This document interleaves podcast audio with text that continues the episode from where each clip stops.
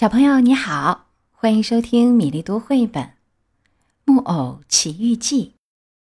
上回我们说到，皮诺乔骑上了一匹驴子，听见了仅仅他能听得到的声音，对他说：“可怜的傻瓜，你要由着自己性子做的话，会后悔的。”皮诺乔有点害怕，东张西望，想弄明白这声音到底是打哪来的。可他什么人也没看见。驴子在跑，车子在滚动，车上的孩子们在打盹儿，小灯芯在呼呼大睡，赶车的坐在赶车座上，打牙缝里轻轻地唱着歌。大家夜里都睡觉，可我从来就不睡。车子走了半公里光景，皮诺乔又听见。那很轻的声音对他说：“小傻瓜，你要记住，孩子不肯学习，一看见书、看见学校、看见老师就背过身子，只想玩儿，结果都会倒大霉。这个我有教训，我知道。可能跟你怎么说？总有一天，你也会像我今天一样的哭，可到那时候，你就来不及了。”木偶听到这番很轻很轻、轻的像耳语似的话，有生以来还没那么害怕过，连忙打驴子屁股上跳下来，跑过去抓住驴子的嘴。请诸位想象一下，木偶这时候有多么惊奇吧？因为他看到这头驴子在哭，哭得完完全全像个孩子。喂，赶车的先生！匹诺乔对车主叫道：“您知道这出了什么新鲜玩意儿吗？这头驴子在哭，让它哭去吧。到他娶媳妇儿的时候就会笑的。也许您教会他说话了吧？没有，他在一群受过训练的狗那里待过三年，自己学会了咕噜两句话。可怜的小驴子！快快，赶车的说，别浪费咱们的时间去看驴子哭了。”骑上去吧，咱们要走了。夜很冷，路很长。匹诺乔没说什么，马上照办。车子重新上路。天亮的时候，他们兴高采烈的来到了玩儿国。这个国家跟世界上任何国家都不同，它全国都是小孩子，最大的十四岁，最小的才八岁，满街都是嘻嘻哈哈声。吵闹声、叫喊声，叫人头都搞昏了。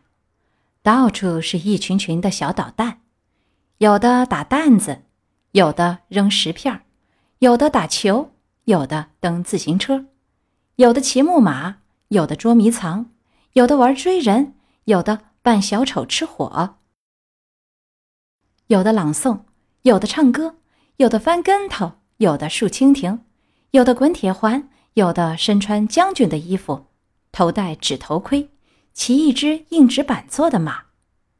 有的笑，有的叫，有的喊，有的拍手，有的吹口哨，有的学母鸡声带咯咯叫。总而言之，是一片乱七八糟，大吵大闹，叫人得用棉花塞住耳朵，别让耳朵给震聋了。所有的广场都只见小戏棚。从早到晚挤满了孩子，所有的墙上都可以读到用碳写的最好玩的东西，像“玩具万水”，应该是“玩具万岁”；“我们不要在学小”，应该是“我们不要在学校”；“打倒算数”，应该是“打倒算数”等等等等。匹诺乔、小灯芯以及赶车的带来的一大车孩子。进了城，一下车就马上投入这种大混乱之中。才几分钟，诸位很容易想象到，他们已经和所有的孩子交上了朋友。天底下还有谁能比他们更幸福、更快活呢？在没完没了的种种玩乐当中，一个钟头又一个钟头，一天又一天，一个星期又一个星期。飞也似的过去了。哦，多美的生活呀！匹诺乔每次碰到小灯芯就说：“看，我的画不错吧？”小灯芯回答说：“还说你不想来呢，还想回到你那个仙女的家去，把时间浪费在学习上呢。你今天用不着再为什么书本和学校伤脑筋了，你都得谢谢我，谢谢我的好主意，谢谢我的关心，对不对？只有真正的朋友才会帮你这么大的忙。你说的对，小灯芯。”今天我成为真正快活的孩子，全都亏了你。可你知道老师跟我是怎么讲你的？他总是跟我说：“别跟小灯芯这小流氓在一起，因为小灯芯是个坏同学，只会怂恿你做坏事。”可怜的老师，小灯芯摇摇头回答说：“我知道的太清楚了，他讨厌我，老说我坏话。可我宽宏大量，我原谅他。”你真是宽宏大量，皮诺乔说着，热情地拥抱他的朋友，在他脑门上亲了亲。他们书也不读，学校也不上，一天天就这样无忧无虑地玩啊乐呀。一下子五个月过去了。可是有一天，匹诺乔清早醒来，就像老话说的，遇到了一个晴天霹雳，一下子什么劲儿都没有了。这是一个什么晴天霹雳呢？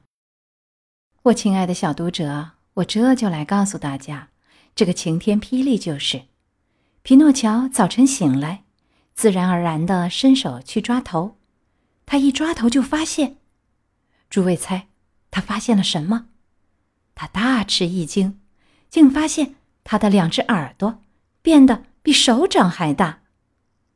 诸位知道，木偶有生以来。两只耳朵是很小很小的，小的连看也看不见。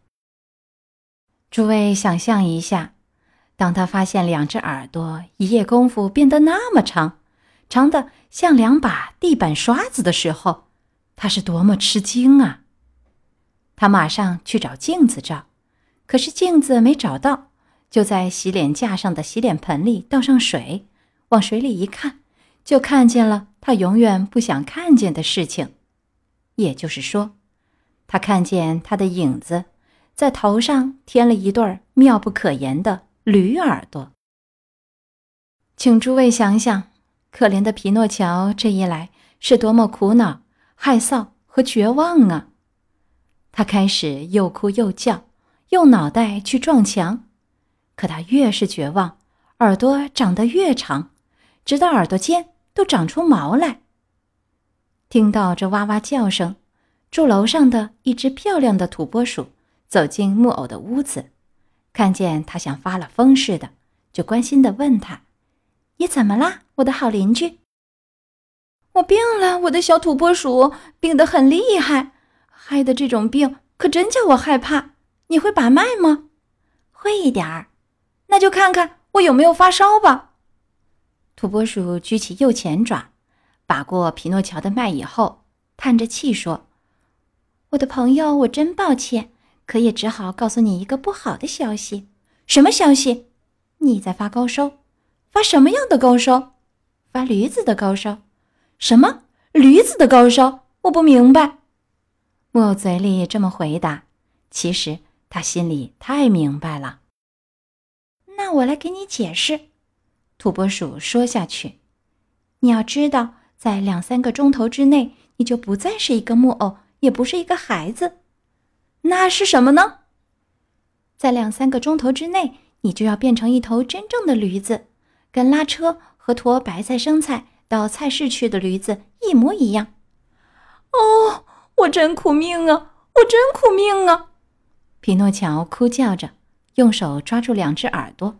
拼命的又拉又拔，好像这是别人的耳朵。我亲爱的，土拨鼠为了安慰他，对他说：“你想怎么办呢？这是注定了的。圣人早就在书上写着，懒孩子不爱书本，不爱学校，不爱老师，整天玩乐，早晚都要变成这种小驴子的。这是真的吗？”木偶哭着回答道：“不幸的很，这是真的。”如今哭也没用，早就该想到。可错的不是我，小土拨鼠，请你相信我，错的全是小灯芯。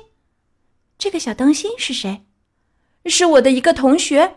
我想回家，我想听话，我想继续学习，我想有出息。可小灯芯对我说：“你干嘛要学习，自讨苦吃呢？你干嘛想上学呢？还是跟我走吧，上玩过去。到了那里，咱们就再不用学习了，可以从早玩到晚，老是快快活活的。那你为什么听这个假朋友的话，听这个坏同学的话呢？为什么，我的小土拨鼠？”因为我是个木偶，没头脑，没心肝儿。哦，我有一丁点儿心肝儿就好了，我就不会抛弃好仙女了。她像妈妈一样爱我，为我做了那么多的事儿。而且我这会儿也不再是个木偶了，我已经是个真正的孩子，跟所有的孩子一样。哦，我要是碰到小灯芯，我要叫他倒霉，我要骂他一通，骂他个狗血喷头。他说着就要出去。可他一到门口，就想起那对驴耳朵，真不好意思让人看到。他发明了一个什么办法呢？他拿起一顶棉的大尖帽戴在头上，一直拉到鼻尖那儿。他这才出去，到处找小灯芯。他在街上找，在广场上找，在小溪棚里找，到处都找遍了，就是找不到小灯芯。他在街上见人就问，可谁也不知道。于是他上小灯芯家去找，到了他家就敲门：“谁呀？”小灯芯在里面问：“是我。”木偶回答说：“等一等，我这就给你开门。”过了半个钟头，门才打开。诸位想象一下，皮诺乔有多么奇怪，因为他走进屋子，看见他的朋友小灯芯。也戴着一顶棉的大尖帽，也一直拉到鼻子底下。皮诺乔一看见帽子，就觉得心宽一些，马上想：我这位朋友说不定也是跟我还一样的病吧？他也在发驴子的高烧。他装作什么也没看见，微笑着问他说：“你好吗，我亲爱的小灯芯？”很好，就像一只耗子住在一块干酪里。你这是真话吗？我干嘛要说谎？对不起，朋友，你头上干嘛戴一顶棉的大尖帽，把你的耳朵都盖住啦？大夫吩咐我这么办，因为我这个膝盖不舒服。亲爱的木偶，那你呢？干嘛也戴着一顶棉的大尖帽，一直拉到鼻子底下呀？也是大夫吩咐的。因为我一只脚擦伤了，哦，可怜的皮诺乔，哦，可怜的小灯芯。讲完这番话以后，两个朋友老半天不说话，只是用讥笑的眼光，你看着我，我看着你。最后，木偶用很甜很细的声音对他的朋友说：“我很想知道，请你告诉我，我亲爱的小灯芯。”你从来没害过耳病吗？没有，你呢？没有。不过从今天早上起，有一只耳朵叫我很不痛快。我也是的。你也是？你哪只耳朵不舒服啊？两只都不舒服。你呢？也是两只，还同样的病吗？我怕是的。你肯答应我一件事儿吗，小灯芯？很乐意，打心底里高兴。你让我看看你的耳朵好吗？有什么不好？可我想先看看你的，亲爱的匹诺乔。不行，先看你的。不不，亲爱的，我先看你的，再看我的。那么，木偶说：“咱俩定个君子协定吧。先听听协定的内容。咱俩同时摘帽子。”同意吗？同意。好，准备。匹诺乔开始大声的数：一、二、三。一说到三，两个孩子同时摘下帽子，扔到半空。这时候出现的场面，要不是千真万确的，就会叫人觉得不可思议。这个场面就是，匹诺乔和小灯芯一看见两个人遭到的。是同样的不幸，就不但不觉得害臊和伤心，反而拼命的盯着对方长得老长的耳朵看，打开玩笑，最后哈哈大笑起来。他们笑啊笑啊笑啊，只要还能站住，就一个劲儿的笑个不停。可小灯芯正笑得起劲儿，忽然住了笑，摇摇摆摆，脸色大变，对他的朋友说：“救命啊！救命啊！匹诺乔，你怎么啦？”“哎呦，我再也站不住了。”“我也站不住了。”匹诺乔也哭着摇摇晃晃的喊起来。他们正叫嚷间。两个都趴在地上，用两手两脚爬着走，开始在屋子里团团的跑了起来。他们跑着跑着，胳膊变成了腿，脸也拉长，变成了驴子脸，背上长满了亮灰色的毛，还夹着黑斑点。诸位知道，这两个倒霉家伙最糟糕的是哪一个时刻吗？最糟糕、最丢脸的时刻，就是觉得屁股后面长出了尾巴。他们又害臊又伤心，开始哇哇大哭，抱怨命苦。可是到头来，连抱怨叫苦也办不到了。他们发出来的不是叫苦抱怨的话，而是驴子的叫声。他们同时大叫：“咿哟，咿哟，咿哟！”这时候，外面有人敲门，说：“开门，是我。”带你们上这儿来的赶车人，马上开门，要不你们就倒霉了。今天《木偶奇遇记》的第三十二章讲完了。来到瓦尔国的皮诺乔，终于变成了一头小驴子。他和小灯芯接下来会有怎样的命运呢？我们明天的故事再会。